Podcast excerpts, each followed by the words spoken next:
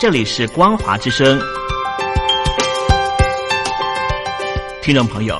从现在开始，请您一起来关心最近发生的新闻事件。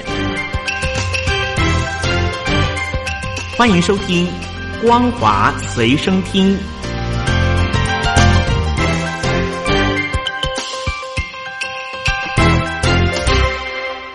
大陆听众朋友您好，欢迎您收听这节光华随身听，我是东山林，关心香港的局势。香港反送中抗争已经持续第十一个礼拜，最近在部分的香港地铁车站里面曾经爆发警民冲突，甚至还有香港警察直接在捷运站里面发射催泪弹，引发外界强烈抨击。事后有超过了七百名港铁的车长和列车人员为此发起联署，要求港铁谴责警方影响铁路安全的行为。但是港铁局并没有对此正面回应，因此有两百名的车长就在礼拜一的时候自发性的罢工，要求港铁回应谴责香港警队的诉求，以及彻底清洗车站和列车通风系统中的催泪烟粒子。而这一次的香港反送中运动暴力事件不断上演。十一号的时候，有一名女子遭到香港警察近距离开枪，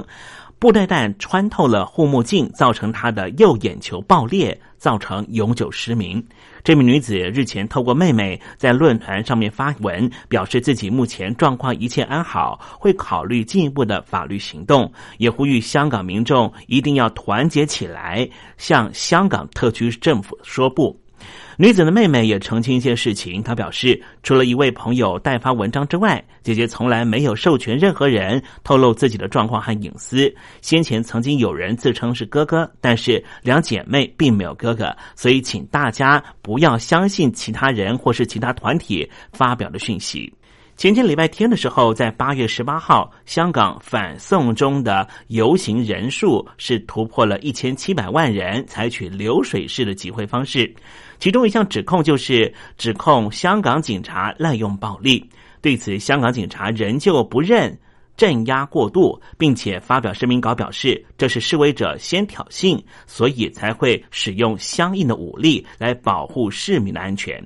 警方一再强调，一直保持。克制忍让，希望能够维持公共秩序，保护香港市民安全。而这些香港警察和黑社会也相互的沆瀣一气，欺负香港市民朋友。曾经在上个月十三号发起香港光复上水游行的本土派香港政治人物梁金城，竟然在前天的时候深夜在沙田遭到多名男子持藤条围殴，梁金城被打倒在地，身上超过了二十条伤痕。歹徒还落下，这一次只是警告，下一次就不只是这样。留下这句话之后，徜徉而去。当时梁金城被攻击的时候，他的朋友立刻打电话报警。还是跟过去的攻击事件一样，打电话到警局的时候，警察的电话不断的转接，一直到一小时之后，警察才来到现场。这样的处理模式也让更多香港人确信，香港警察一定是和香港的黑社会，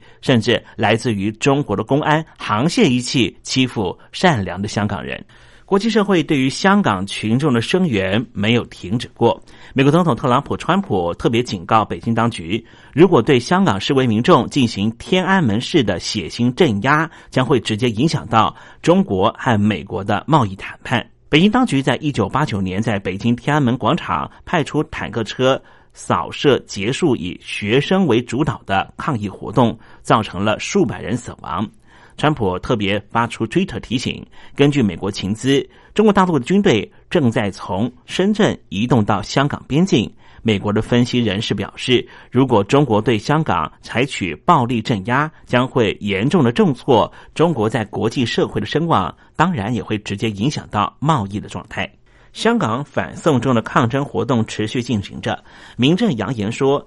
争取真普选已经申请到了八月三十一号再次的走上街头游行进行集会，而这一次的游行路线暂定是由渣打花园到中联办。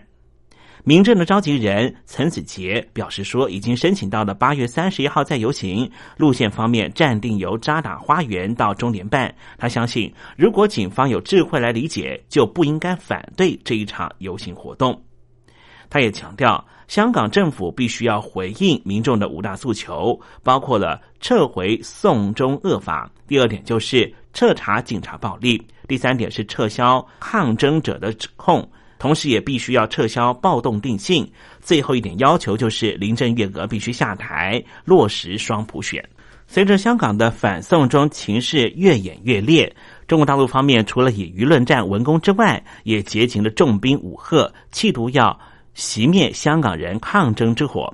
在十八号的时候，就在香港举行八一八游行之际，北京当局突然又公布了建设深圳市的计划，要把深圳市打造成为中国特色社会主义先行示范区，丰富一国两制发展实践地区。时机十分敏感，也引起外界猜想。中国网友表示说，未来深圳将会远远超越香港，也会把香港边缘化。这份文件指出，将把深圳建设成为中国特色社会主义先行示范区。在经济方面，支持深圳实行更开放的境外人才引进和入出境管理制度，并且促进和香港、澳门金融市场互通、金融产品的相互认证，并且要推动人民币的国际化。大陆听众朋友您好，正在为您进行的是光华随身听，稍微休息一下，待会再回到我们的栏目现场。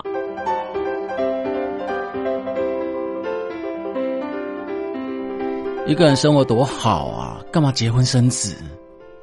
我们没想过生孩子，不想被孩子绑住吧？哎，没钱怎么生小孩？养孩子很花钱的。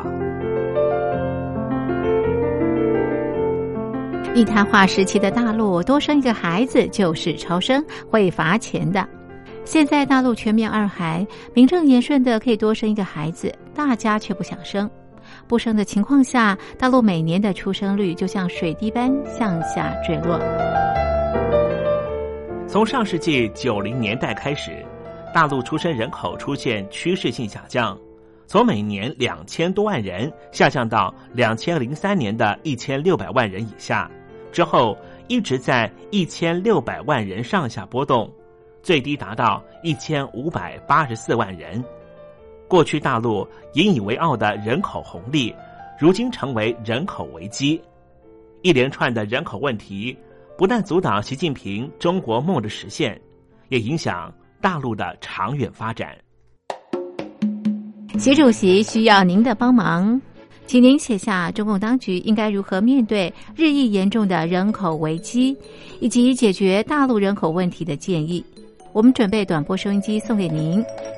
只要来信参加“帮帮习主席”活动，写下中共当局应如何面对日益严峻的人口危机，以及解决大陆人口问题的建议，就可以参加抽奖。活动从现在开始一直进行到十月十五日。来信请你寄到台北邮政一千七百号信箱，台北邮政一千七百号信箱，嘉陵东山零收。